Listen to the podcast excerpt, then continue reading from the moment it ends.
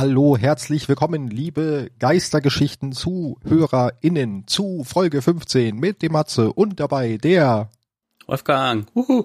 Folge 15, heute leider verspätet, haben wir aber ja gesagt auf Twitter. Deswegen, wenn ihr immer irgendwas wissen wollt über uns, mit uns in Kontakt treten wollt, Infos haben wollt, folgt uns auf Twitter at d2lorecast, direkt den Werbeblock am Anfang. Was Nice. hören wir denn heute, Wally?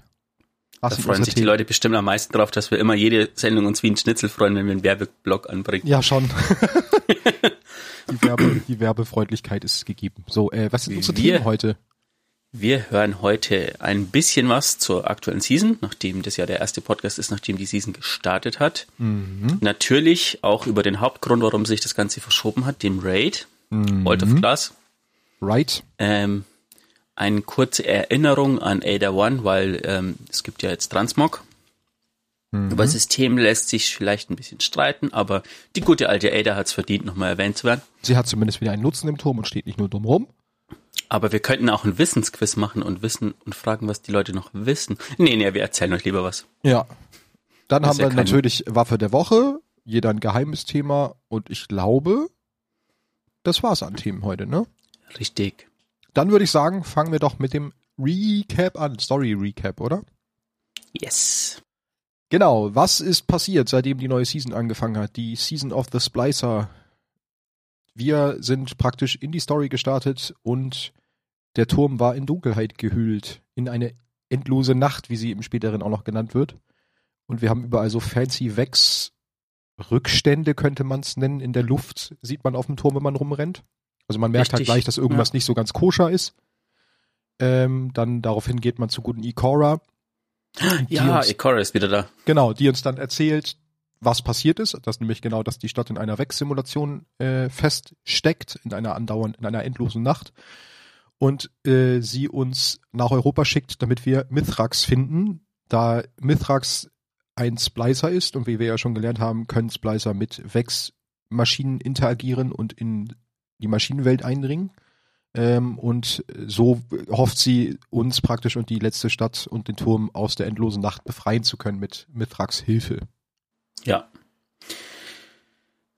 Und man kann jetzt schon sagen, die Bungie hat allein in den ersten zwei Stunden von der Season geschafft, dass ich mehr über die Gefallenen gelernt habe, wie ähm, Da kann ich dir nur recht geben, ja.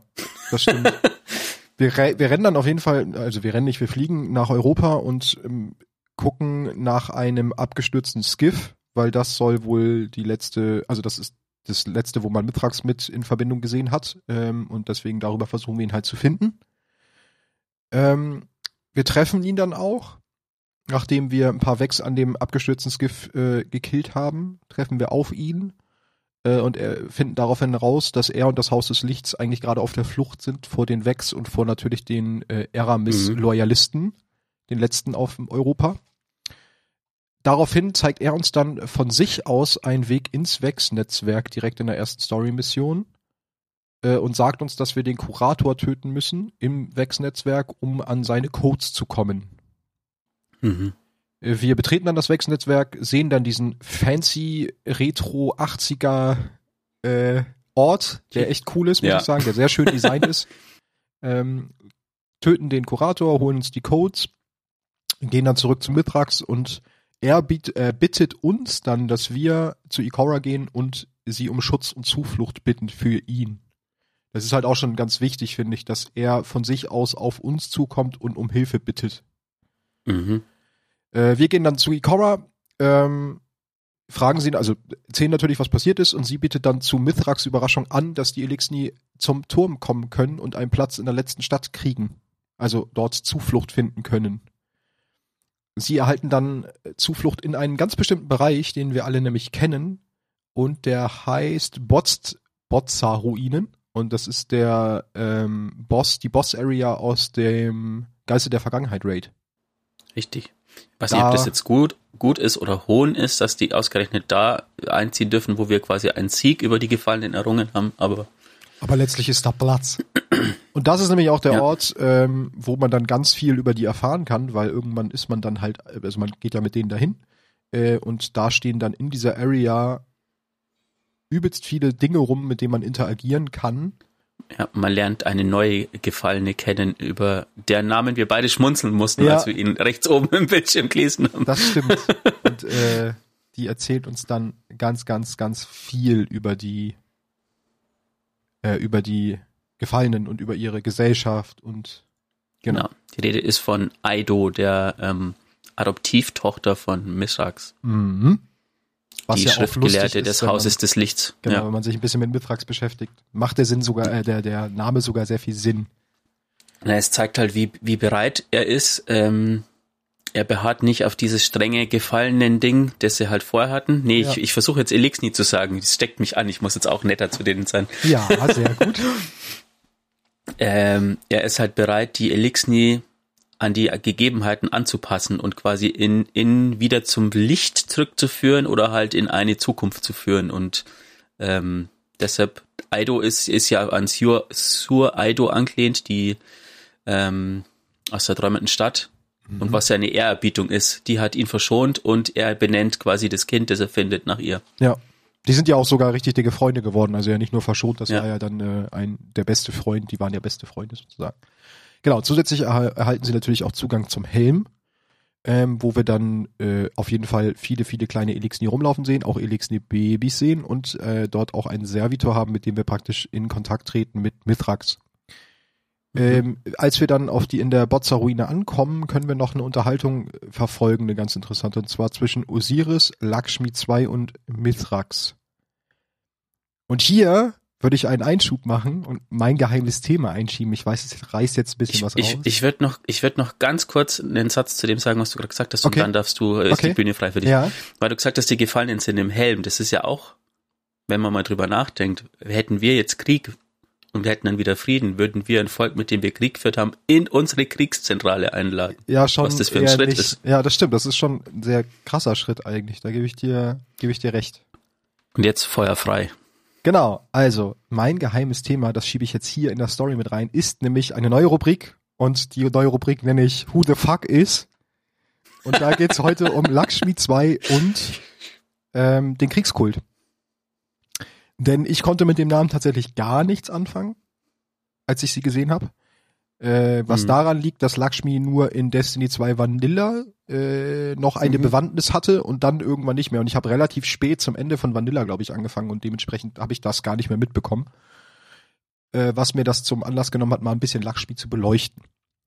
Genau, erstmal ein bisschen was zu Lakshmi. Sie ist eine Exo, wie man ja auch sehen kann dann in der äh, Cutscene. Und die Re Repräsentantin des Kriegskults der Zukunft. Äh, In Destiny 1 war sie zusätzlich noch Verkäuferin für Ausrüstung vom Kriegskult und sie ist ein Flüchtling oder ja doch, sie ist ein Flüchtling des dunklen Zeitalters oder war ein Flüchtling während des dunklen Zeitalters.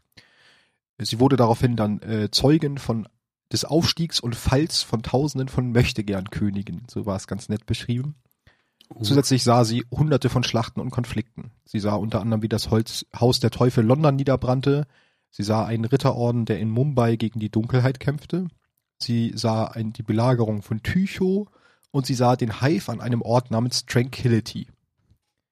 Also die Schar. Das habe ich auch nicht aus dem Englischen übersetzt. Das ist manchmal schwierig, wenn man nur englische Texte liest. Ähm, letztlich wurde sie dann aber, als sie umherwanderte, vom Kriegskult der Zukunft gerettet, der sie in ihre Reihen aufnahm.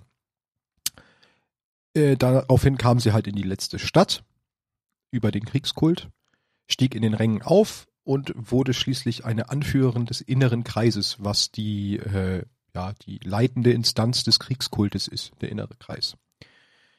Und sie wurde dann auch zu dessen Ver- Vertreterin im Konsens ernannt, was ja sowas wie die Regierung der letzten Stadt ist, der Konsens. Mhm. Sie half Lord Shax bei der Untersuchung der Waffe Mida Multitool und fand dabei heraus, dass sie aus einer alternativen Zeitlinie stammte.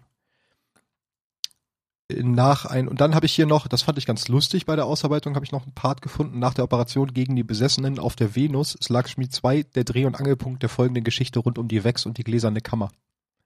Das habe ich mir auch nicht viel weiter, viel tiefer durchgelesen, weil das hätte mich sonst selber vielleicht noch über den neuen Raid gespoilert. Deswegen habe ich das nur mit einem so einen Satz äh, gemacht.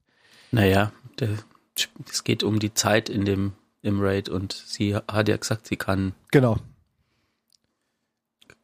Letztlich endet das Ganze, also diese ganze Geschichte um den Garten, äh, um die mit Lakshmi da darum, dass die Hüter in den Schwarzen Garten gehen, dort den Groundskeeper töten, zerstören, um die Quelle der Zeitstörung ausfindig zu machen. Ähm, nachdem das geschehen ist und wir zurückkehren mit einem Ring, identifiziert sie den Ring als Eigentum des Warlocks Pujari, einem Hüter, der auch schon endgültig gestorben war, oder wie es hier so schön heißt, den letzten Tod gestorben ist. Ähm, sie und der Kriegskult wollen daraufhin untersuchen, warum äh, Artefakte durch die Zeit gezogen werden und stellt dann fest, ach nee, und äh, beendet dann erstmal unsere Zusammenarbeit, weil dann äh, irgendwie, ich habe das halt nicht gespielt den Teil, aber dann ist halt erstmal unsere Zusammenarbeit vorbei und daraufhin erscheint dann die lustige Waffe, die wir schon kennen, No Time to Explain. Das, äh, ist das ein Scout? Nee, ein Pulse Rifle ist es, ne? Ja. Mhm. Was auch durch die Zeit geschickt wurde. Lakshmi, und das habe ich eigentlich nur reingenommen, weil es ein interessanter Hint ist, äh, Lakshmi ist fasziniert und spekuliert darüber, dass wohl irgendjemand die Aktion, die wir gerade gemacht haben, bemerkt haben muss und daraufhin das zum Anlass genommen haben muss, die Waffe durch die Zeit zu schicken. Und sie hofft, dass sich dieser jemand irgendwann mal zu erkennen gibt. Äh, Was sie dann auch getan hat. Genau. Damit sie dann die fragen kann, was das eigentlich alles soll. Nach der Befreiung der letzten Stadt durch, von der Roten Legion war die, war allerdings die Hälfte des inneren Kreises verschwunden. Einfach weg. Und der Sprecher war auch tot. Letztlich war sich aber, das jetzt kommt später noch, wenn ich über den Kriegskult spreche, kann ich aber hier auch schon anmerken. Lakshmi war sich allerdings sicher, dass die andere Hälfte noch leben müsse, weil bei dem Kriegskult der Zukunft, der besticht dadurch, dass sie Zukunft voraussagen können. Und es wurde nicht vorausgesagt, dass die Hälfte der Mitglieder des inneren Kreises sterben wird. Dementsprechend geht sie davon aus, dass sie noch am Leben sind.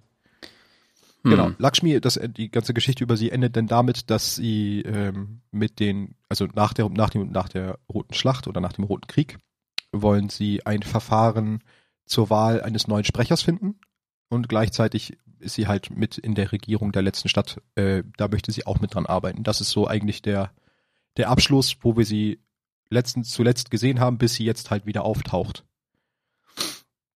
Dann noch ein paar Kleinigkeiten zum Kriegskult. Äh, Fraktion der letzten Stadt hatten wir. Äh, die Mitglieder des Kultes sind für ihre militärischen Fähigkeiten als auch für ihre Geheimhaltung bekannt. Und sie glauben daran, dass der Krieg mit der Dunkelheit unvermeidlich ist. Es ist egal, ob sie dann auf der Erde bleiben oder versuchen zu fliehen, der Krieg ist trotzdem unausweichlich und deswegen sind sie der Meinung, dass sie einfach nur bereit sein müssen zu kämpfen und sich vorbereiten müssen. Das ist äh, für den Kriegskult sehr wichtig. Sie machen sich auch Gedanken über das Schicksal und darüber, ob es möglich ist, die Geschichte komplett zu verändern. Genau, die Gruppe wird angeführt vom inneren Kreis, hatten wir.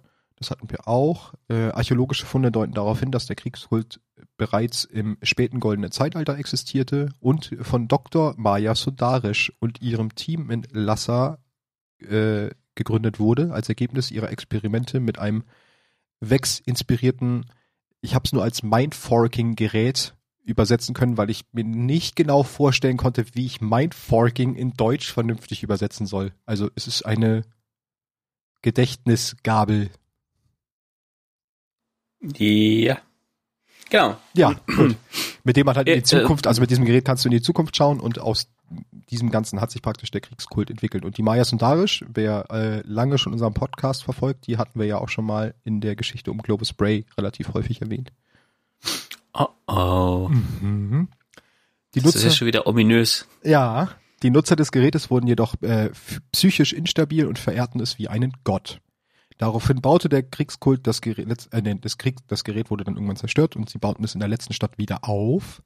Äh, die Verwendung wurde doch dann irgendwann eingestellt, als auch hier, wie es zu erwarten war, die Nutzer wahnsinnig wurden und von anderen Zeitlinien berichteten, in denen die Dunkelheit siegreich war und die letzte Stadt gefallen war. Oh, die, großer Gott des Mindforkings. ja. Äh, genau. Die Überzeugung des Kriegskultes, sich auf unvermeidliche Kriege in der Zukunft vorzubereiten, stammt genau aus dieser Zeit mit dem Artefakt.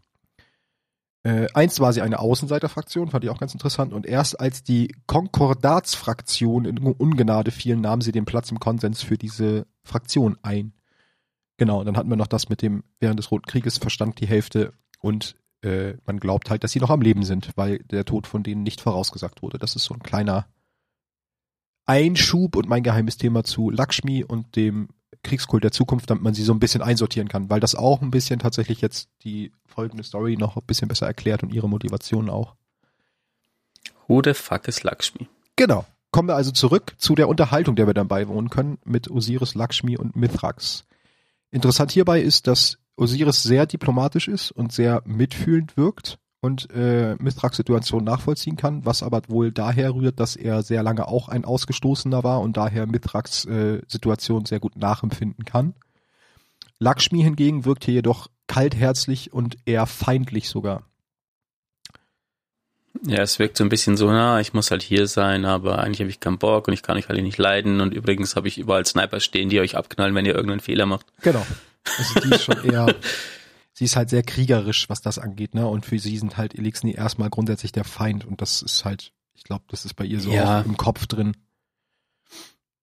Nach diesem ganzen Gespräch können wir dann im Helm mit dem äh, mit dem Servitor interagieren und bekommen von Mithrax die, das neue Artefakt, den Paradome Mhm. Cube und den Splicer-Handschuh, mit dem wir halt in die in der Override-Mission oder in dem Override-Spielmodus ins Wegnetz, Wex-Netzwerk kommen. Dieses Wort wird nicht besser. Äh, genau. Sagst dreimal schnell hintereinander, los. Nein.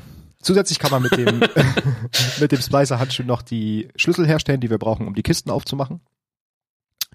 Und an dem Helm, an dem Servitor können wir auch diese klassischen Ausbaustufen für irgendwelche extra Perks für das, äh, für den Splicer-Handschuh machen. Das können wir da auch alles machen. Dann bittet uns Mithrax darum, weitere Vex-Daten aus dem Netzwerk zu beschaffen, sodass wir dann ins Override gehen, um halt ins Vex-Netzwerk reinzukommen. Wir sprechen dann, wir können dann dort noch äh, mit einem Hologramm von Lakshmi 2 sprechen, die uns da was ganz Wichtiges erzählt, nämlich, dass sie eine dunkle Zukunft vorausgesehen hat. Und zwar hat sie dunkle Himmel, Schreie und Schüsse im Zentrum der letzten Stadt, äh nee, Schreie und Schüsse und im Zentrum der letzten Stadt Elixni des Hauses des Lichts gesehen. Wo ich jetzt sagen muss, ähm, dass sie, als sie das erzählt, ist ja, ist ja schön und gut, aber ist, sie hat ja nicht gesehen, dass die Elix nicht schuld sind. Also sie hat nur diesen Umstand gesehen, wie das Ganze aber miteinander zusammenhängt, kann man daraus nicht ableiten. Andersrum, Ja. kommen wir jetzt auf einen wichtigen Fakt zurück. Ähm, ihre Voraussagung ist deswegen interessant, weil sie damals auch den Roten Krieg vorausgesagt haben vom Kriegskult und sie keiner ernst genommen hat. Es ist wieder ein interessanter Punkt mit so Zeitreisetheorien. Also, wenn man was voraussieht, wie agiert man? Handelt man nicht und es tritt ein? Oder handelt, Handelt man und dadurch tritt es ein? Ja, man weiß es halt nicht. also Ähm. Grenz, also es gibt ja dieses Kausalitätsding und grundsätzlich ist es eigentlich so, dass eine Zukunft trotzdem unverhinderbar ist und alles, was du dann an Anstrengung tust, um sie nicht eintreten zu lassen, führt eigentlich nur genau dazu, dass sie eintritt, wie sie eintritt. Grundsätzlich. So Mhm. war, glaube ich, mal diese Kausalitätsgeschichte. Egal. Äh, zudem wirft Lakshmi, jetzt kommt ein ganz interessanter Fact, Ikora vor, dass sie den Schutz und die Sicherheit des Reisenden aufs Spiel setze, indem sie den Elixir die Zuflucht gewährt. Schlimmer noch, sie verschwende Ressourcen an ihre Feinde und Lakshmi wird alles daran setzen, Ikoras Pläne zu vereiteln. Was finde ich ganz fancy nach so einer mh, Gegenspielergeschichte schreit und sie vielleicht doch noch so ein kleiner Badass wird in der Story, was aber irgendwie lustig ist, weil sie ja, ich meine, sie gehört zur letzten Stadt und sie ist halt einfach mit in der Regierung, aber es wirkt alles so ein bisschen. Vielleicht gehen Ja, jetzt auch, gut. ne? Also das wird halt schon ganz spannend. Und das ist tatsächlich der, das Ende, was ich habe an der Zusammenfassung.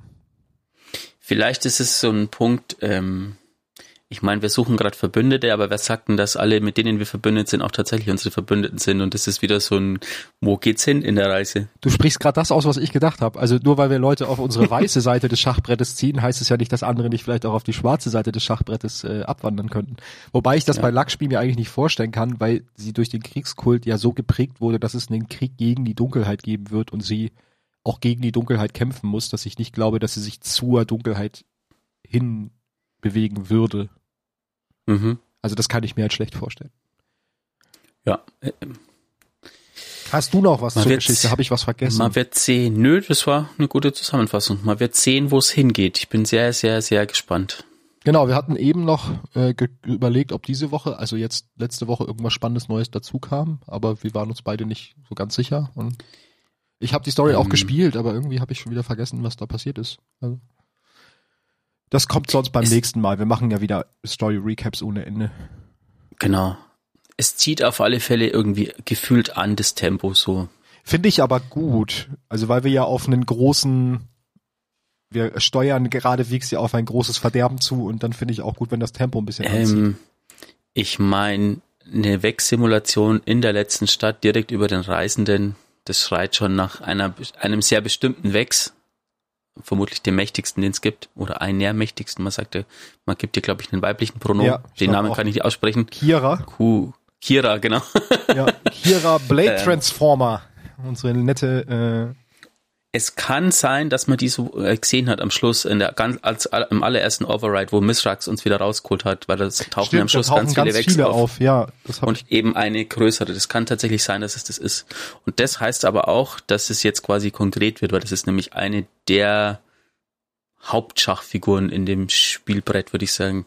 Ja, vor allen Dingen auf Seite von ähm, unserer lieben Schar Ja. Freundin, ne? Das ist ja, sag ich mal, ihr Haupt äh, Wechsverbündete, genau. Ich glaube, ich muss jetzt immer, wenn du das machst, muss ich Savatun ins Mikro flüstern. Musst du noch nach hinten so ein bisschen rausziehen, so Savatu. Savatun, Savatun, Savatun. Ja, oder so. so klingt das, wenn man in der gläsernen Kammer steht und das sagt. Und damit kommen wir zum zweiten Thema. Oh, was für eine Überleitung. Oder? Einmal mit Profis. Also, der Grund, warum die Folge auch viel zu spät kommt, ist tatsächlich die gläserne Kammer oder Vault of Glass, wie sie ja auf Englisch heißt. Denn wir hatten, äh, Wally und ich waren tatsächlich in verschiedenen Gruppen. Äh, wir hatten zwei Gruppen im Clan, die, die First Try Day, First Day Try. Ja, ja, genau. Ah, Eine Gruppe, die, die den Raid noch nicht kannte und eine Gruppe, die den Raid, äh, also die meisten kannten. Genau, Wally kannte ihn Aus ja auch schon aus D1-Zeiten. Dementsprechend hatten wir eine Knobelgruppe und eine Gruppe, die es schon so ein bisschen kannte, wo die aber auch geknobeln lassen haben und nur bei Bedarf Hilfestellung gegeben haben. Ähm, und das hat so viel Zeit in Anspruch genommen. Ich habe auch echt wenig geschlafen die Tage und ich war- das war anstrengend. Man kann aber festhalten, wir haben beide Gruppen haben es nicht geschafft innerhalb der ersten 24 Stunden. Wir haben es geschafft bis zum Endboss, aber der war einfach, der war einfach zu hart. Genau, aber deswegen Falls jetzt irgendjemand da draußen sich denkt, was, es war doch so leicht, ich habe es mit meiner Gruppe auch geschafft. Na und, wir spielen, wie wir spielen. Genau.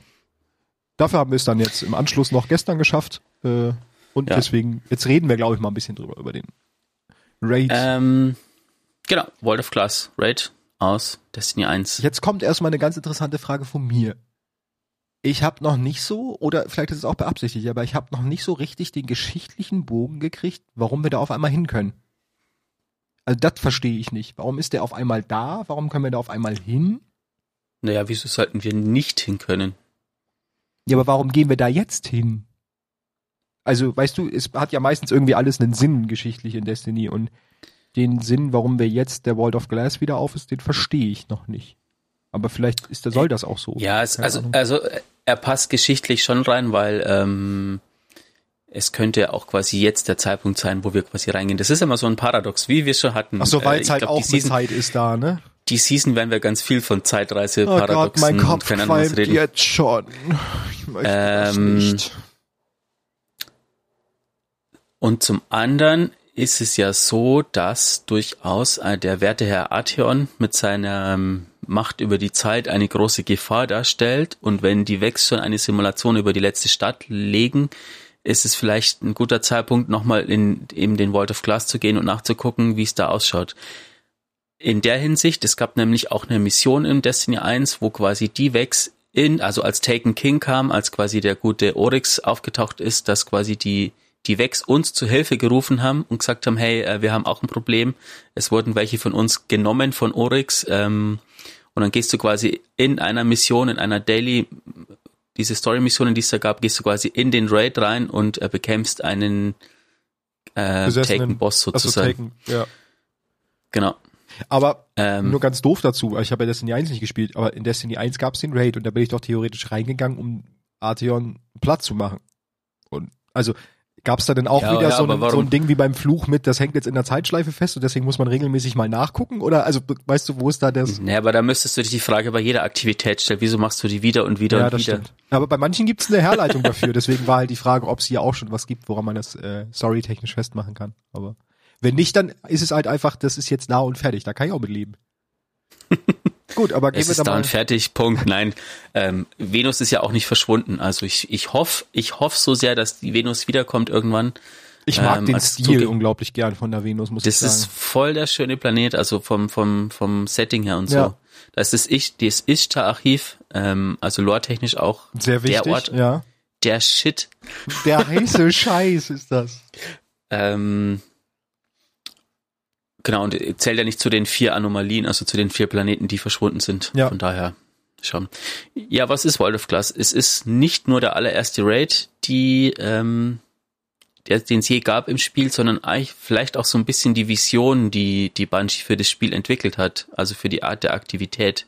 Mhm. Ähm, weil, wenn wir mal ehrlich sind, uns reizt das schon, also wir beide jetzt, wenn wir in so eine Aktivität gehen und zu sechs so eine Mechanik äh, meistern sozusagen, das macht schon einen Reiz aus und das unterscheidet schon ähm, das von einem anderen Spiel. Vor allen Dingen auch dieses Ausprobieren, Dinge beobachten und dann halt auch dieses Stück für Stück erknobeln. Du findest dann irgendwie ein kleines Puzzleteil, okay, das funktioniert so und so und dann geht's weiter. Das ist halt irgendwie, da füllst du halt auch einen ganzen Abend mit dann mit so einem, mit so einem, Mhm. mit, vielleicht mit einem Boss sogar, aber das macht halt schon den Reiz aus, sich das auch selber irgendwie herzuleiten, zu gucken. Ich meine, viele Dinge sind irgendwie einfacher zu verstehen, weil einfach sich Mechaniken in Spielen ja doch wiederholen oder ähneln.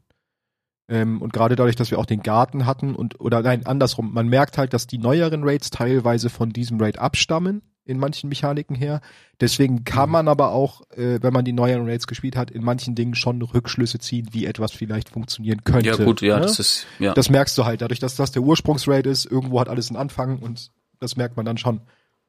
Aber an sich fand ich Das das, ist- sehr, sehr cool alles. Also, das ist ja das, das Alleinstellungsmerkmal, also der erste, äh, das erste Rennen um in Destiny 1 um diesen äh, World's First war ja ein relativ langes Rennen Mhm. sozusagen und danach wurde es immer kürzer, weil die Leute halt die Mechaniken verstanden haben, was aber wiederum Last Wish herausstellt, weil sie es da wieder geschafft haben, äh, Mechaniken anzubauen, dass die Leute so ewig lang hat dran rätseln lassen. ja, Also das sind diese zwei, die zwei Raids, würde ich sagen, die das Spiel ausmachen. Hm. Und alle anderen sind so außenrum ge. Ich hau die ganze Zeit gegen meinen ist nicht so schlimm. Gut, aber fangen wir mal an. Wir kamen erstmal an, sind dann auf der Venus gelandet vor dem Raid und da gab es ja schon den ersten Encounter, der zumindest die Gruppen, die, die den First Try versucht haben oder in den ersten 24 Stunden schon einfach eine gute Herausforderung gestellt haben, weil da einfach alles dich sofort umbringen wollte. Ja. Und bis man dann verstanden hat, was man da machen muss, hat es bei uns zumindest auch einen Augenblick gedauert. Genau. Das ist quasi das, ähm, eigentlich wird Vault, glaube ich, kann man mit Gewölbe übersetzen, man kann es aber auch mit Ressort übersetzen und so ein bisschen ist es dieses, ich muss jetzt die Tür knacken, ich muss jetzt Ja, in die genau, in, reinkommen. Ja, Und das machen wir halt, indem wir die Wechstechnik umkehren und, und uns auf drei Platten stellen, sozusagen, die so einen riesen Turm erscheinen lassen, der dann das Tor aufbricht oder eröffnet oder den Schlüssel Problem- sozusagen erscheinen lassen. Das Problem fand ich bei dem Encounter nur, es geschieht sehr langsam und wir standen halt Mhm. schon auf den Platten und dann haben wir erst überlegt, vielleicht in einer gewissen Reihenfolge, dann vielleicht doch alle gleichzeitig. Dann standen wir da ewig lange drauf. Aber bist du wirklich einen sichtbaren, also wir haben schon gesehen, dass da so ein Wechskonstrukt dann erscheint, aber dass das auch wirklich materialisiert wird nach und nach, das haben wir erst richtig spät gecheckt, weil du das, das dauert schon, ich sag mal so fünf Minuten, musst du bestimmt auf den Plattformen stehen, bis das Ding ganz ist. Und jetzt stellt euch das vor, ihr macht, seid gerade in einer Patrouille unterwegs auf einem Planeten, fahrt von einem Gebiet ins andere, kommt im nächsten Gebiet an und stellt fest, oh, da ist gerade eine Gruppe, die den Raid gestartet hat. Hey, ich helfe denen mal, ich, ich gehe damit hin und schieß auf die Mobs. Ja, Und das war auch, was den Raid ausgemacht hat. dass man da noch quasi- mithelfen konnte, ne? Ja, Ja. Gut, aber das war, also da gibt's halt auch nur normale Wechsgegner, Minotauren, äh, Zyklopen und normales kleines Wechsgesocks. Und die haben die Kack-Wi-Fi eingebaut. ja. Aber da noch nicht, ne? Da gab's noch keine Wyvern, glaube ich. Oder? Mhm. Nee, da noch nicht, die kamen erst. Genau. Und dann äh, geht das ganze Ding auf und wir können rein. Und jetzt muss ich schon in meinem Gehirn graben. Ist schon wieder ein bisschen lange her, dass wir da waren. Äh, Dann ist schon, ähm, sind wir schon in der ersten Arena, wo die ersten zwei Encounter stattfinden, oder? drei. Aber es, auf dem Weg dahin ist es das auch das, was den Raid ein bisschen ausmacht. Es gibt immer zwei Wege, zu einem Encounter zu kommen. Einen offensichtlichen und einen versteckten. Matze guckt ganz irritiert, weil ich weiß, er hat nämlich die Kiste noch nicht. Nee. Ähm, man, man kann nämlich einen alternativen Weg gehen und sich da schon die erste von den drei versteckten Kisten im Raid abholen. Früher waren es mehr. Ähm, Aber jetzt gibt's quasi drei versteckte Kisten im Raid verteilt zwischen jedem Encounter. Nein, das ist nicht richtig. Zwischen dem ersten und zweiten Encounter eine und zwischen dem zweiten und dem letzten Encounter gibt's zwei Kisten. Ah, okay. Gut, ich kenne nur den offensichtlichen Weg. Was es zusätzlich noch gibt, wo ich aber auch noch nicht alle von habe, das sind glaube ich zwölf. Es gibt so zwölf Collectibles im Raid. Das sieht aus wie so ein Kristall. Die sind auch an diversen Orten. Ja, da habe ich noch nicht verstanden, ob da Lore-Eintrag oder so kommen sollte oder nicht. Keine oder? Ahnung, weil sobald du eins einsammelt, passiert nichts. Also entweder kriegst du die Lore wirklich erst, wenn du alle zwölf eingesammelt hast, aber ich weiß es auch Ja. noch nicht, da ich noch nicht alle hab. Aber wenn wir alle haben lassen, halten wir euch überall auf dem Laufenden. Ähm, in den Zwischenbereichen wird auch vermutlich der Katalysator, also die, man muss da Sachen machen, um den Katalysator für die Exo, für die Raid Exo zu bekommen. Ah, okay. Also es ist aber so ein bisschen, ach nee. nee Das hat, gut. Hatten wir auch Ja. noch nicht. Also das wird auch ein Update kommen, wenn es soweit ist. Ja. Ähm, genau, dann sind wir eigentlich schon in dem in der Area, wo der zweite und der dritte Encounter sind, beziehungsweise wo wir dann Drei sind sogar. Wir müssen zuerst äh, wieder so, wie heißen diese Konflux-Teile ver Ja. verteidigen. Dann müssen wir die Orakel bezwingen und dann müssen wir den Templar töten. Ah ja, genau so war das. Ja gut, Konfluxe einnehmen war ja eigentlich, das war noch das entspannteste von allem, ne? Ja, Da hieß es eigentlich nur Gegnerwellen. Ach ja, stimmt, da ich jetzt erinnere ich mich wieder, da hieß es nur Gegnerwellen abhalten, da kam dann aber auch schon Minus und Wyvern mit ins Spiel. mhm. Und zusätzlich kam als kleine Nervmechanik diese kleinen Sprenger. Ich weiß nicht, wie die heißen. Diese kaputten Wächs, die sich in die Luft sprengen. Ähm, die kamen mit rein und die hatten nämlich so ein blaues Wächsmuster-Buff um sich. Und wenn die geplatzt sind, haben die das auf dem Boden liegen lassen.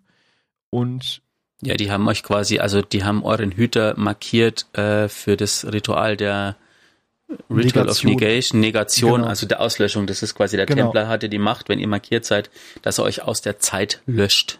Und dazu konnte man, also der Templer war in der Mitte dieser Arena und in der, vor ihm war so eine blaue Fläche, da kannst du dich einmal resetten mit dem Buff. Ähm, wenn du das allerdings nicht tust, dann stirbst halt einfach. Genau. Also das war aber, die hatte nicht keine tiefergehende Mechanik, außer Leute zu nerven, die dann durch Zufall da durchgelaufen sind. Genau, es gibt, das ist nämlich die eine Stelle, wo der Hüter Kabir, ähm, also das letzte Licht von ihm im Raid verblieben ist, sozusagen. Ah, das ist der, die Fläche da praktisch. Aber da erzähle ich gleich was dazu noch zu Okay. den drei Namen, die es da gibt.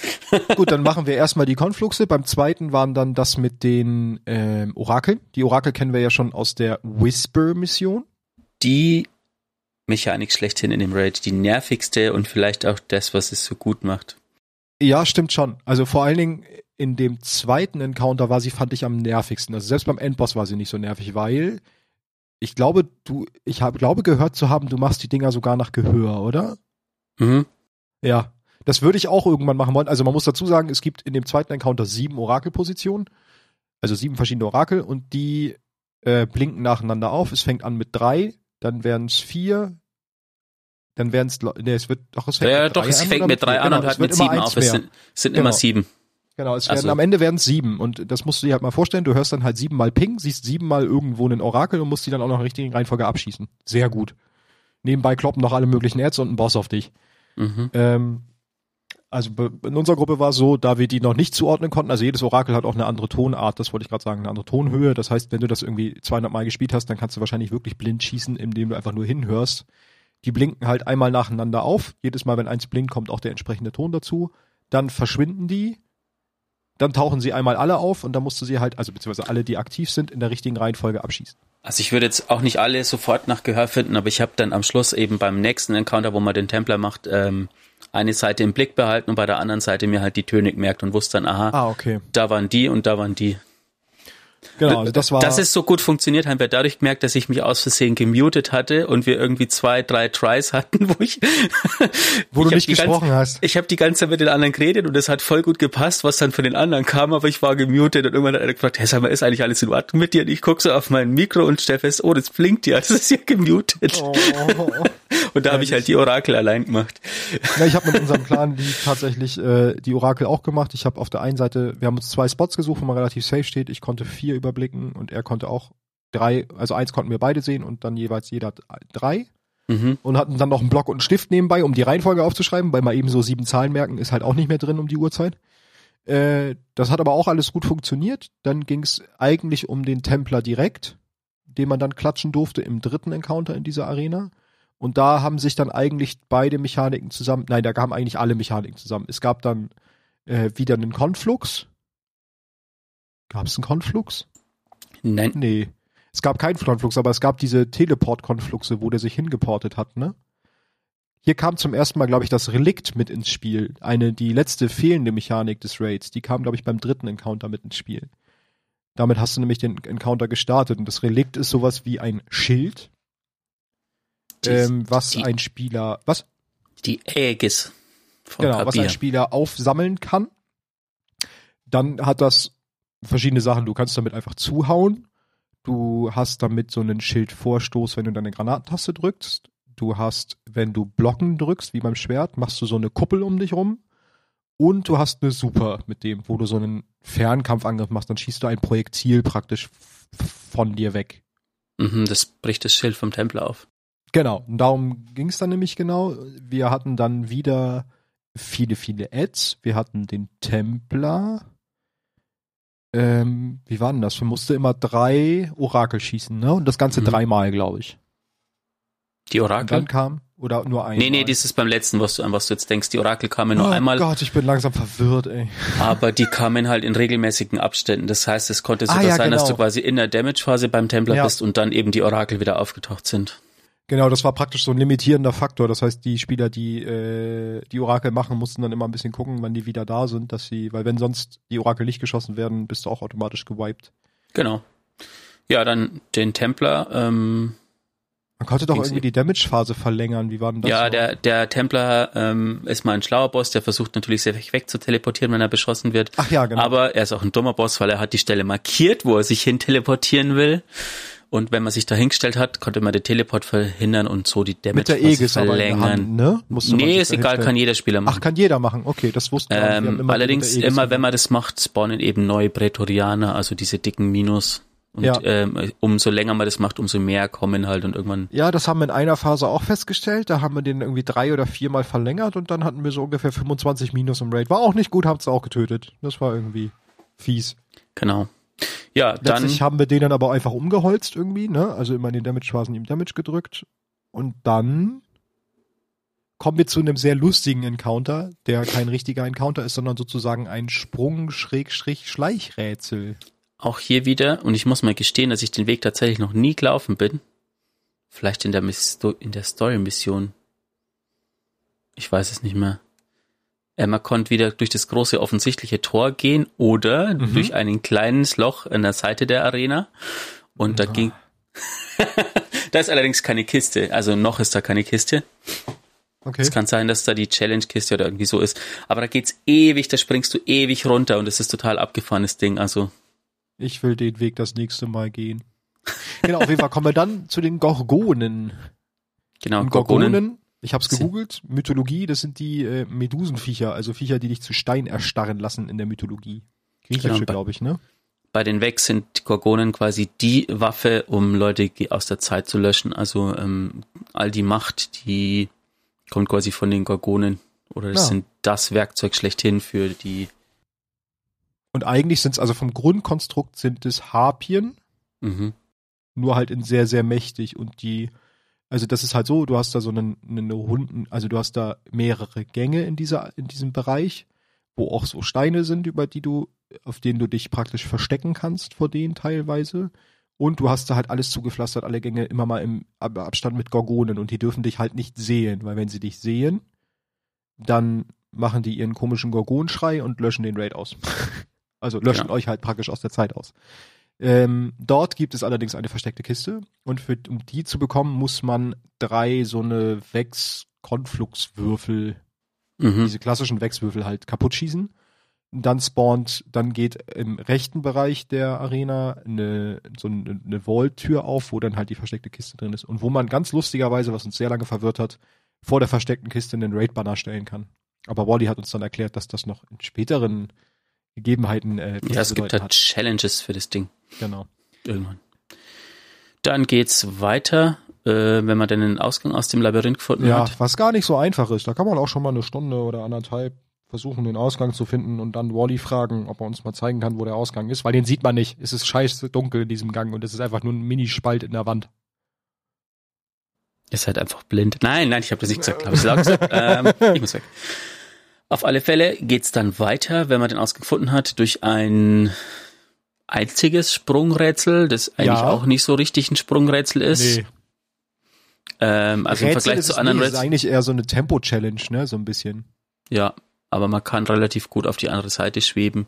Ja. Ähm, in der in diesem Vorbereich gibt's zwei Besonderheiten. Also zum einen, bevor es zum Boss geht, diesen Gang beim Boss ist eine, wieder eine Kiste versteckt und die ist so offensichtlich, dass man sie übersieht. Ich hatte das mit Hab sie unserem, ich hatte das mit unserem äh, Clanleiter, wir, der war quasi in einer anderen Gruppe mit dabei und dann habe ich ihm die Kiste gezeigt und dann hat er quasi, hast du dieses, dieses Hand aufs Hirn klatschen förmlich, ähm, weil die direkt, äh, bevor es reingeht, links auf so einem Dings ist und leuchtet auch voll, aber irgendwie übersieht man die einfach, weil das so offensichtlich ist. Die zweite, die zweite Besonderheit, wenn man so äh, in die Arena reinkommt und so in die Ferne guckt, ist auf so einem Vorsprung ein Portal. Wenn man es schafft, da hinzukommen zu dem Portal und da durchguckt, man kann nicht durchgehen oder so, wenn man da durchguckt, sieht man die Whisper-Mission und in der Whisper-Mission, als die noch da war, wenn man durchgeguckt hat, sieht man The Vault of Glass sozusagen so als Ach, leichten, spannend. als leichten Schimmer. Ah, okay, cool. Coole Verknüpfung. Was ja auch voll Sinn macht eigentlich. Mhm. Also, ne? So grundsätzlich.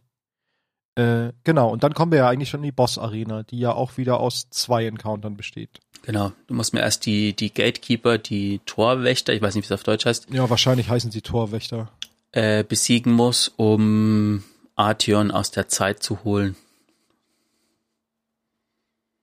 Genau. Und dann kommt der Artion. Genau, der erste Encounter funktioniert eigentlich so, dass man äh, wieder Konfluxe verteidigen muss. Mhm. Und zwar erstmal in der Vergangenheit. Sind das jetzt eigentlich unterschiedliche Zeitlinien? Ja. Vergangenheit, aktuelle Vergangenheit und Zeitlinie Zukunft. Zukunft. Ja. Zukunft ist dann die, die wüstenähnlich ist und Vergangenheit, die, die äh, dschungelähnlich aussieht? Oder wie rum ist es? Ich muss ehrlich gerade sagen, ich habe, ich, das habe ich mal gestern gefragt, aber die Namen von den Vex geben es ja, weil es gibt ja quasi die Vorfahren und die Nachkommen von den. Ah, okay. Aber ich weiß gerade nicht, was was ist. achten. Naja, Sinn würde machen, Dschungel zuerst und dann Wüste, weil normalerweise passiert ja die Naja, Auslöschung. die Fra aber wenn Oder- du siehst, oder, was die ja. Vex mit Nessus gemacht haben, Stimmt auch wieder, hast recht. Naja, auf jeden Fall sieht eins so ein bisschen aus wie die Marsoberfläche, nämlich wüstenlastig und rot. Und das andere sieht aus wie die Venusoberfläche, nämlich schön dschungelig und grün. mhm. Ähm, das sind zwei Portale, durch die man gehen kann. Da sollte auch immer ein Spieler durchgehen. Dann gibt es zusätzlich, also um die zu aktivieren, gibt's wieder diese Plattform aus dem allerersten Encounter, mit dem man halt den Konflux aktiviert hat. Ähm, nachdem man die aktiviert hat, werden die Portale aktiv. Es kann ein Spieler durchgehen. Dann heißt es die ganze Zeit Ad klatschen, die spawnen da halt und rennen halt stur auf diesen Konflux zu. Dann kommt irgendwann ein Ad mit Schild, was wir ja auch schon kennen. Dafür gibt es dann äh, in der Hauptarena ein, ein Relikt, womit der Träger durchs Portal gehen kann. Hier gibt's allerdings jetzt die neue Mechanik, dass wenn der Reliktträger durchs Portal gegangen ist, kann er 45 Sekunden, glaube ich, nicht mehr durchs Portal zurückgehen. Das heißt, wir müssen halt immer das Relikt wechseln. Der haut dann den Schildtypi auf, lässt das Relikt da, bleibt in der Zeitlinie, der andere nimmt sich das Relikt, geht zurück, gibt das dort wieder ab, der nächste nimmt sich, es geht rüber und so weiter. Das Ganze spielt man so lange, bis die Konfluxe verschwinden nach einer gewissen Zeit. Dann geht man zurück in die, in die Boss-Arena, dort taucht ein letzter Konflux auf und diverse Wyvern und Ads und den muss man halt nochmal verteidigen und dann hat man den Encounter geschafft. Und dann kommen wir schon zu Artion himself. yes. Bad Motherfucker. Oh. Müssen wir das jetzt Was? piepsen? Weiß ich nicht. Das ist ja. Nein, müssen wir nicht. Äh, genau, da kommen wir zu ihm selber und hier greifen dann tatsächlich eigentlich alle Mechaniken ineinander. Ja. Es funktioniert so, dass Artion selber halt, nachdem wir den Würfel, äh, Encounter über den Wechswürfel gestartet haben, materialisiert er sich in unserer Zeitlinie. Wir klatschen die ganze Zeit Harpien, dann macht er lustig, streckt er seine Faust gen Himmel und teleportiert drei zufällige Leute in eine zufällige Zeitlinie, entweder Vergangenheit oder Zukunft. Ähm, dort müssen die, dort kommen jetzt wieder die Orakel ins Spiel, denn in der Boss-Arena tauchen dann an, es gibt sechs Orakel, davon tauchen drei Stück in einer Reihenfolge auf. Diese müssen den Leuten in der Dimension angesagt werden, damit die dort spiegelverkehrt stehend zum Eingang, also die stehen halt genau spiegelverkehrt, wie man im Bossraum reinkommt, Mhm. äh, die Orakel abschießen können. Wenn sie das gemacht haben und den Gatekeeper getötet haben und währenddessen die Leute im Bossraum noch das richtige Gate, also das richtige Tor aktiviert haben, Was steht dann links unten in der Ecke, wenn, wenn das alles passiert ist. Ach, was weiß ich. das zeigt nämlich die parakausale Natur der Hüter, weil dann steht nämlich, die Hüter erschaffen sich ihre eigene äh, ah, ja, stimmt. Zukunft. Nachdem du es abgeschossen hast, ne? Nachdem ja, du das finde ich voll cool. praktisch widersetzt hast. Stimmt, das steht da ja, hast recht. Genau. Dann sagen die Hüter, hey, Artheon ist ja schön und gut, aber. Aber ich kann Moment. das auch. Boom! ja, dann kommt man wieder zurück und hat dann halt Zeit, Damage zu machen auf dem Boss. Und das wiederholt sich dann so lange, bis er liegt oder bis man nach vier Phasen den Enrage kennenlernt und äh, ja. man stirbt. Ja, und es ist eine sehr coole Boss-Arena. Also ich finde die immer noch total schön. Also vielleicht jetzt sogar schön. schöner durch die neue Grafik-Engine. Ja, das glaube ich. Zwei oder ähnliche Grafik-Engine, die Updates. Ja. Ja. Und Wichtig noch zu wissen, am Ende der, des Raids gibt's wieder eine Kiste, wo, du, wo ihr eure Spoils, die ihr hoffentlich aus letzter Season noch gesammelt habt, einlösen könnt. Aber tut es jetzt noch nicht, weil soweit mein Wissensstand ist, ist die noch ein bisschen buggy. Da droppen nämlich nicht, wie da steht, auch neue Dinge, sondern irgendwie nur Sachen, die ihr eh schon bekommen habt. Genau. Ich würde euch jetzt noch kurz zu, die von den drei Hütern erzählen, von dem ersten Feuerteam, dass das sozusagen rein ist und diejenigen, ja. die ähm, es ist nicht mein geheimes Thema, das kommt dann noch. Ah, okay. Ich lausche trotzdem gebannt und esse ein Stück Pizza. Ähm, gut, dass du alle dran teilhaben lässt. es gibt äh, nicht. Kabir, der Legionslose, Pradis, der Hexenmeister und äh, Pahanin, der Jäger. Kabir, ähm, also sein Name war Kabir, er war nicht mein Freund, aber ich kannte ihn und respektierte ihn als Wächter und als guten Mann. Er kämpfte alleine gegen die Vex, das hat ihn zerstört. Von aus der Pahanin Errata. Kabir, der Legionslose, war der Anführer des ersten Feuertrupps, äh, des in Vault of Glass quasi gezogen ist. Er war ein Titan und hat Rüstungen aus den Körpern der Vex geschmiedet. Die Rüstung hat ihn allerdings verzehrt und assimiliert und er hat langsam ähm, seinen Verstand verloren. Das haben wir ja heute ja schon mal gehört, dass die Vex-Technik oder die Vex-Leute ihren Verstand verlieren. Gedächtnisgabel. Wuhu. Ähm, bevor er aus der Zeit ausgelöscht wurde, schuf Kabir die Aegis, das ist quasi das Schild. Mit den letzten Resten seines Lichts und seinem neuen Verständnis des Gewölbes schuf er einen Schild gegen die Zeit. Dieser Schild widersetzt sich der Logik der Vex und ermöglicht es jedem Hüter im Inneren die Negation durch die Orakel zu überleben und so sein Schicksal zu ändern. Also Kabir hat quasi am Schluss durch das, was ihn ähm, sein Verstand hat verlieren lassen, hat er die Erkenntnis gehabt, ähm, wir waren zu gierig, wir hätten hier nicht reingehen sollen, das hat uns quasi das Verderben gebracht und der Gedanke hat ihn quasi die Aegis erschaffen lassen durch das letzte Licht, und uns damit das er noch ermöglicht hatte. praktisch überhaupt gegen Artheon zu kämpfen, ne? Genau. Äh, alles, was ihn überlebt hat, ist seine Rüstung, die von den Titanen getragen wird. Also die Rüstung, die er bekommt, ist sozusagen, soll ah. Kabirs Rüstung darstellen, als Titan. Cool. Ähm, Pradis, der Hexenmeister. Ich hatte eine Freundin damals im Turm. Sie sagte immer, Bradis, im Hinterkopf ist immer Platz für Hoffnung. Es ist der Spalt, der das Licht hereinlässt. Die Wex haben keine Hoffnung, keine Vorstellungskraft, kein Antrieb, keine Angst. Alles, was sie haben, ist das Muster. Alles muss passen. Wenn es passend gemacht werden kann, gut. Wenn es nicht passt, wird es weggeschnitten. Bradis aus der Story-Mission Paradox, genau so hieß er aus dem ersten Teil. Äh, Pradis war ein äh, Warlock und ein Mitglied von Kabirs Feuerteam. Und er war Mitglied des Future War Kults. Ah. Da da dam. Da zieht sich, da ziehen sich die Kreise wieder enger. Ähm, Bradis wurde auch von der Zeit verschlungen, als allerdings die äh, Besessenen ähm, World of Glass betreten haben, haben die Vex erlaubt, Bradis durch die Weiten der Zeit zu kommunizieren ähm, und hat die sozusagen dann die Vorhut alarmiert, um Alcora dazu äh, oder hat Alcora dazu gezwungen, die Hüter zu schicken, um ihn aufzuspüren und die Bedrohungen der Besessenen durch die Besessenen für den World of Glass zu beseitigen. Das, heißt, das ist waren gar nicht die Vex direkt, die sich gemeldet haben, sondern sogar eher. Ja, die, doch, die wächst, die wächst durch ihn. Also das ist die Frage, ja. hört man tatsächlich ihn mhm. kommunizieren oder hört man nur eine Simulation von ihm vielleicht kommunizieren? Ähm, genau. Auf alle Fälle haben die Vex Angst vor den Besessenen. Was ja ähm, auch interessant ist eigentlich, ne? Mh. Und man findet am Schluss von der Mission eben das, ähm, Skelett von Pradith oder man geht noch weiter und findet dann ein Zeittor, ähm, und wo man sich an einem weit entfernten Ort der Zeit befindet und dann Pradith direkt mit einem spricht. Mhm. Und dann gibt's noch Pahanin, den Jäger. Ähm, eure Aufgabe, beschützt die Stadt, besser aussehen als Warlocks, aber seht nicht so aus, als würdest du es versuchen. Sehr aus gut. Der, auch aus der Pahanin Errata. Ähm,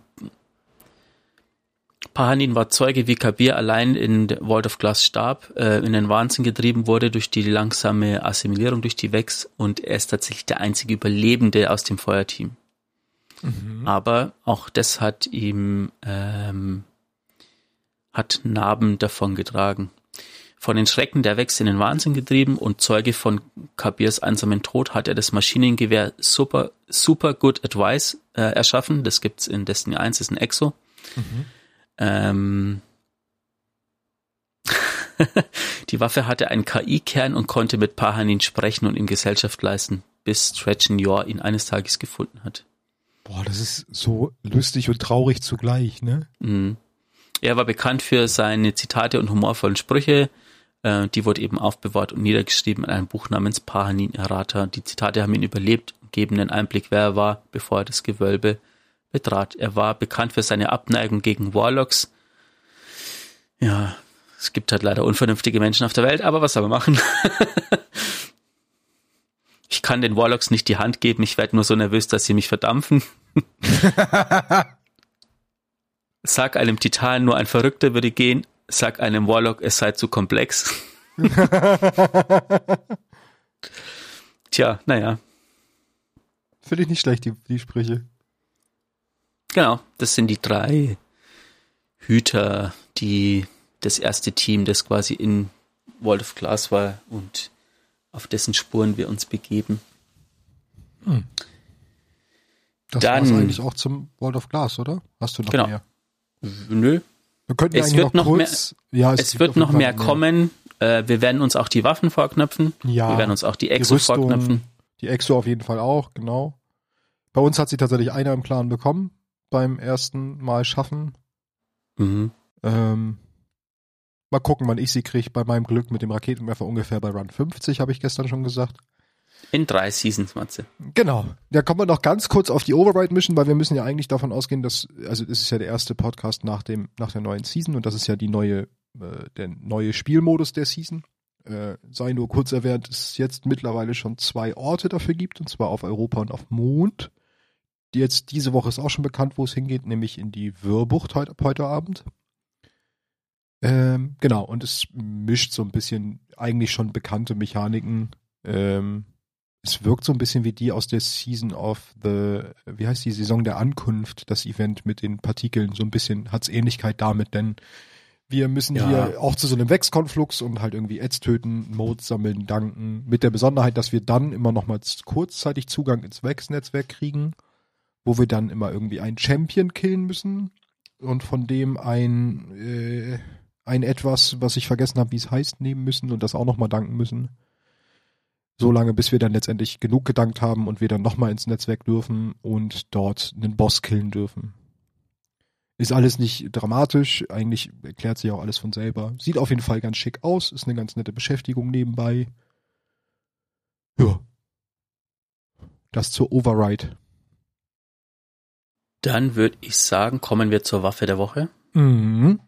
Da haben wir diese Woche die Kryos TC77K. Das ist ja die, Weißt du, warum die so heißt? äh, weil Bungie komplizierte Namen mag. Weil 77 K, Kelvin. 77 Kelvin, 196 Grad Celsius, also Minus, sind und das ist die Temperatur von flüssigem Stickstoff. Ah, deswegen hast du vorhin gefragt, was, äh, was auf Deutsch heißt. Äh, ähm, Nitrogen. Genau, Nitrogen. ah, okay. Genau, Waffe der Woche. Wir haben uns die lustige ähm, Season Pass Waffe genommen, die Pistole, die Handfeuerwaffe, Kinetikwaffe, äh, Pistole hatte ich gerade, die erste Waffe mit Stasis-Schaden, 260er Zweite, Feuerrate. zweite. Zweite? Es Ach ja, stimmt, zweite, sorry, den Granatwerfer, ja, du hast recht. Äh, 260er Feuerrate, 12 Schuss Magazin, Katalysator-Slot, kommen wir aber gleich drauf. Gibt, wobei kann ich auch gleich sagen, gibt eine Questreihe von Banshee. Ähm, genau. Hat den intrinsischen Perk LN2-Salve. Variabler Abzug. Drücken und loslassen, um Einzelschüsse abzufeuern. Halten, um bei aktivierter Flüssigkeitskühlung einen geladenen Schuss abzufeuern. Jetzt fragen sich alle, was ist wohl eine Flüssigkeitskühlung? Das ist folgender Perk. Todesstöße mit dieser Waffe ermöglichen für kurze Zeit einen geladenen Schuss. Von diesem Schuss getroffene Ziele werden auf Kosten des gesamten Waffenmagazins sofort eingefroren. Also war unser Gedankengang einer von den vielen vor der Season, dass es mit Kills getriggert wird, doch richtig. Das heißt, die Waffe funktioniert so, ich kille irgendwie ein Ad, dann habe ich diesen ähm, L2N-Buff und kann dann, für, ich weiß gar nicht, wie lange der geht, 10 Sekunden oder so, 9 Sekunden, Mhm. glaube ich. Kann in der Zeit halt dann lange drücken und dann feuere ich einen Schuss ab, der ein Ziel einfriert. Genau, um wenig, möglichst wenig Munition zu verschwenden, macht es natürlich Sinn, das mit dem letzten Schuss zu machen im Magazin. Ja. Und ich habe noch gefunden, ich weiß, also macht halt Sinn. Ich habe zumindest gefunden, was der Cut macht. Ich weiß nicht, ob wir das schon sagen wollen, weil ich selber habe ihn noch nicht freigespielt. Ähm, also es ist jetzt zwei Wochen nach Man kann es halt bei Light sagen, bei Light GG nachgucken. Da steht, ich habe es nur auf Englisch. Shattering a frozen target refills this weapons magazine from the reserves. Also wenn man ein gefrorenes Ziel tötet, wird das Waffenmagazin von den Reserven nachgefüllt, was eigentlich total geil ist, weil du dann direkt weiter schießen kannst. Momentan hast du halt genau da den Knackpunkt, dass du nach einem Einfrieren halt nachladen musst. Mhm. Genau, die Questreihe ist irgendwie beim ersten mache Kills, tue dies, tue das, beim zweiten mache Kills mit der Waffe, tue dies, tue das, töte Hüter und irgendwie halt die klassischen 200 Ak Aktivitätenpunkte, wo man wahrscheinlich Das- im Laufe des Season Passes immer mehr kriegt. Das Übliche bei so einer Season Pass Waffe. Genau, und dann halt noch am Ende, um den frei zu spielen, halt wieder eine gewisse Anzahl an Kills. Ich finde die eigentlich ganz witzig, muss ich sagen, die Knifte. Auch wenn ich wenig Pistolen spiele. Wie siehst du das? Ich habe mich ehrlich, muss ehrlich sagen, ich habe die noch nicht so oft benutzt, weil ich andere Waffen im Slot besser finde. Das stimmt schon. Ich habe auch noch ein bisschen Bedenken über die Hüterkills, die man für den Cut braucht. Da habe ich noch nicht so richtig Bock drauf. Weil so viel Schaden macht sie dann halt doch nicht und so eine große Range hat sie halt auch nicht. Das heißt, es ist schon ein bisschen anstrengend, damit Kills zu machen. Ja, ähm, viel mehr gibt es zu der Waffe eigentlich auch gar nicht zu sagen. Das heißt, jetzt haben wir ja eigentlich nur noch ein Thema übrig. Richtig, mein geheimes Thema. Wallys geheimes Thema. Dann halte ich mich jetzt mal zurück und Nee, wir haben reden. die gute Ada vergessen. Uh, Ach, die Ada, stimmt. Die zweite, das zweite Mal Who the fuck ist. Who the fuck is Ada, genau. Ähm, Wichtig, sie heißt Ada One. Kann man schon viel daraus ableiten. Ich könnte jetzt natürlich sagen, wenn ihr wissen wollt, wer Ada ist, dann hört euch Folge 3 des Podcasts an. Hast du, ge ah, deswegen warst, wirkst du gerade abgelenkt. Du hast parallel nachgeguckt, in welcher Folge wir über Ada gesprochen haben. Nee, das hatte ich vorher schon. Ich, ich habe so. schon mein geheimes Thema. Ähm, ja, Ada ist eigentlich, ähm, war mal eine Adelaide Mayrin, ähm, wurde während des Goldenen Zeitalters geboren und war die Tochter von Henrietta Mayrin, einem der drei Gründungsmitglieder der Schwarzen Waffenkammer. Ähm, hier gleich eine Ergänzung. Diese ganzen coolen Shader aus der Season der Schwarzen Waffenkammer droppen jetzt wieder und die sind richtig gut. Das stimmt, die sind echt cool. Genau. Ada ist eine Exo, aber sie ist nicht irgendeine Exo, sondern sie ist die einzige Exo, die nicht von Clovis Bray erschaffen worden ist. Ähm, sie wurde als Kind zu einer Exo gemacht, was sie auch ähm, heraussticht. Ähm, man geht davon aus, dass, der, dass dadurch, dass sie quasi einen Kindesverstand hatte, ähm, diese, ich weiß wieder nicht mehr, wie, wie heißt das, diese Krankheit?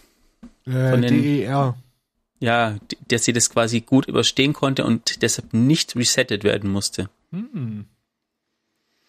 Ähm, genau. Und sie hat quasi, äh, also Helga Rasmussen ist auch eine, es gibt ja diese drei schwarzen Waffenkammernamen, ähm, hat dann das Projekt Niobe ins Leben gerufen und eben eine Schmiede für einen Exokörper erschaffen. Und Marion, also Henrietta Marion, hat nur deshalb, sie war ursprünglich gegen Exos, gegen die Idee und hat nur deshalb ähm, zugestimmt, weil ihre Tochter eben tödlich verletzt war und sie sie so retten konnte. Als du Niobe ähm, gesagt hast, habe ich schon Flashbacks bekommen.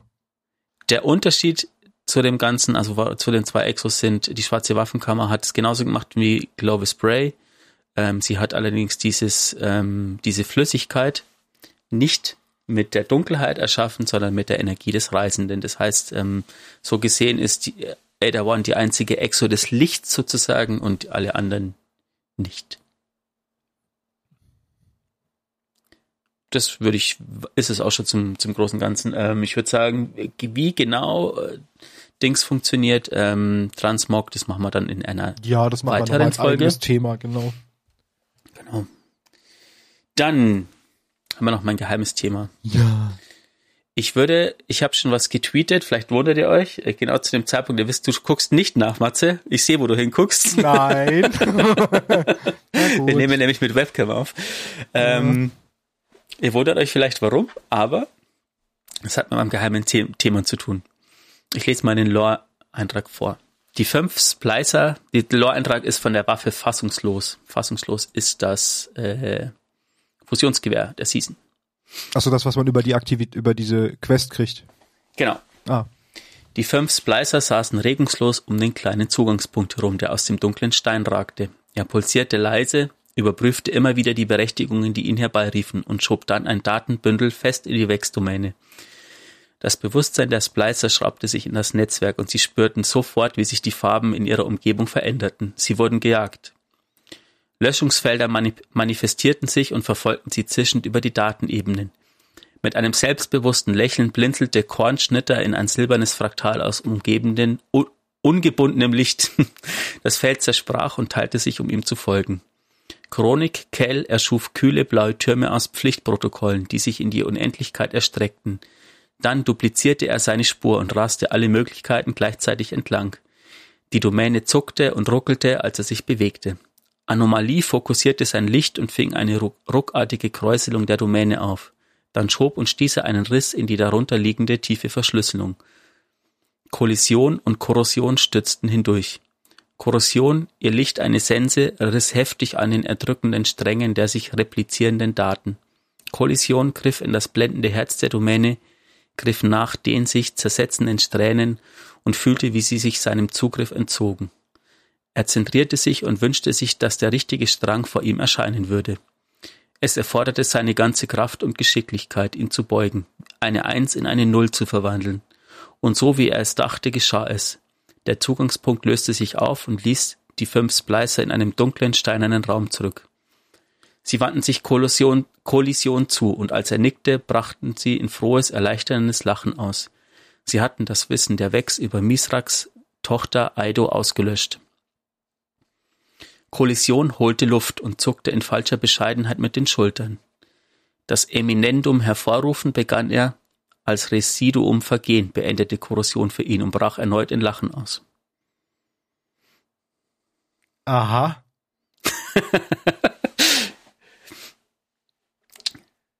Kommt Warum? dir das bekannt vor? Ich, äh, nö. ich frage mich gerade, warum, also ich finde die Namen der, der fünf Splicer ganz cool, aber ich frage mich, warum die alle Mithrax helfen, Aido ja, aus den Wex-Daten äh, zu löschen. Naja, also wenn du in so einem Krieg bist, würdest du auch vermutlich auch versuchen, dein Kind zu retten. Oder, oder ähm, mehr zu schützen. Ja, schon. Aber also warum ist, mich verwirrt daran, warum Aido überhaupt so große Bewandtnis hat, dass die Vex sie auslöschen wollen würden. Weißt du, was ich meine? Also sie ist ja, sag ich mal, nur die Tochter von Mithrax. Ja, nicht, ja, das ist, vielleicht ist es, ähm, also ich als Papa. ja, nein, klar, aber ich meine. Würde man behaupten, wenn jemand, wenn jemand sich, ähm, wenn jemand über, also wenn ich so eine wichtige Figur bin, weiß ich, ähm, das ist, ja, das, das ist der Grund, das ist der Grund, warum Spider-Man mit Mary Jane Schluss macht. Ja, das stimmt. Gut, ich habe dann vielleicht jetzt gerade die Rolle nichts von geholfen, Mithrax. aber ich habe die Rolle von Mithrax vielleicht ein bisschen unterschätzt, aber an sich haben ja, ja die Vex kein Interesse an Aido, das Aber ich. Interessant, dass du auf die Namen abzielst. Also vielleicht hat der eine oder andere schon eine Idee, worauf der Lore-Eintrag abzielt, aber ich kann euch sagen, dass das Ganze, der komplette Lore-Eintrag ein einziges, dickes, großes Easter Egg ist oder eine Hommage an einen Film. Und zwar ähm, die fünf, also die Namen sind Chronicle, Anomalie, Korrosion, Kollision, Kornschnitter und Fassungslos ist die Waffe. Chronicle ist der andere Name für Lord Nikon, Anomalie ist ein anderer Name für Freak, Korrosion ist ein anderer Name für Acid Burn, Kollision ist ein anderer Name für Crash Override und Kornschnitter ist Serial Killer. Und das sind die Namen von den fünf Hackern aus dem äh, Film Hackers. Deshalb Hack the Planet. Hackers ist ein extrem schlechter, der ist so schlecht, dass er schon wieder extrem gut ist, Film aus dem Jahr äh, 1995 und da haben mitgespielt zum Beispiel Angelina Jolie oder Johnny Lee Miller, der Sherlock in der in Elementary gespielt hat. Ah, okay. und ähm, genau. Ähm, Crash Override, also der Hauptprotagonist, ähm, hat den anderen Namen Zero Cool gehabt und Zero Cool ist quasi Null Composure und wird im Deutschen eben auch fassungslos übersetzt. Also ah. Null Composure ist quasi der englische Name von der Waffe. Ah. Ich kann es nicht aussprechen. Und die Hacker hatten einen Spruch, äh, mess with the best, die like the rest. Und das ist auch das, das Eminendum hervorrufen.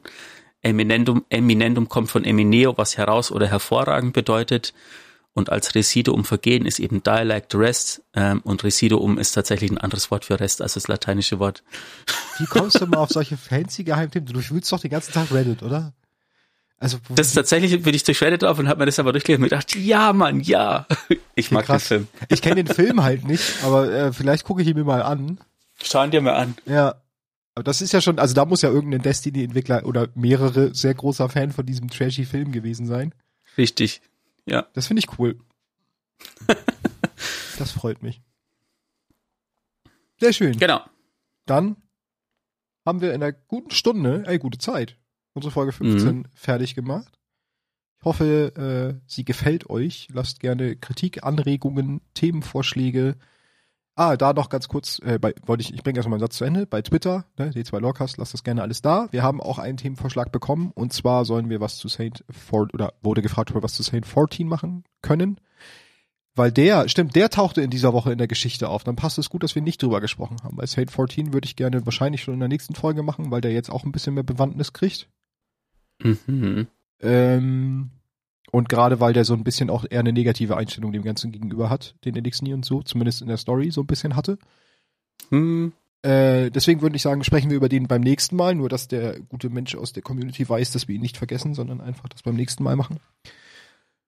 Ja, ja. ansonsten habt viel Spaß im Raid, habt viel Spaß mit dem Zeug, was noch kommt und wir hören uns dann in zwei Wochen wieder. Mal gucken, was bis dahin passiert ist. Richtig. Dann würde ich sagen, bis dahin. Augen auf, Hüter.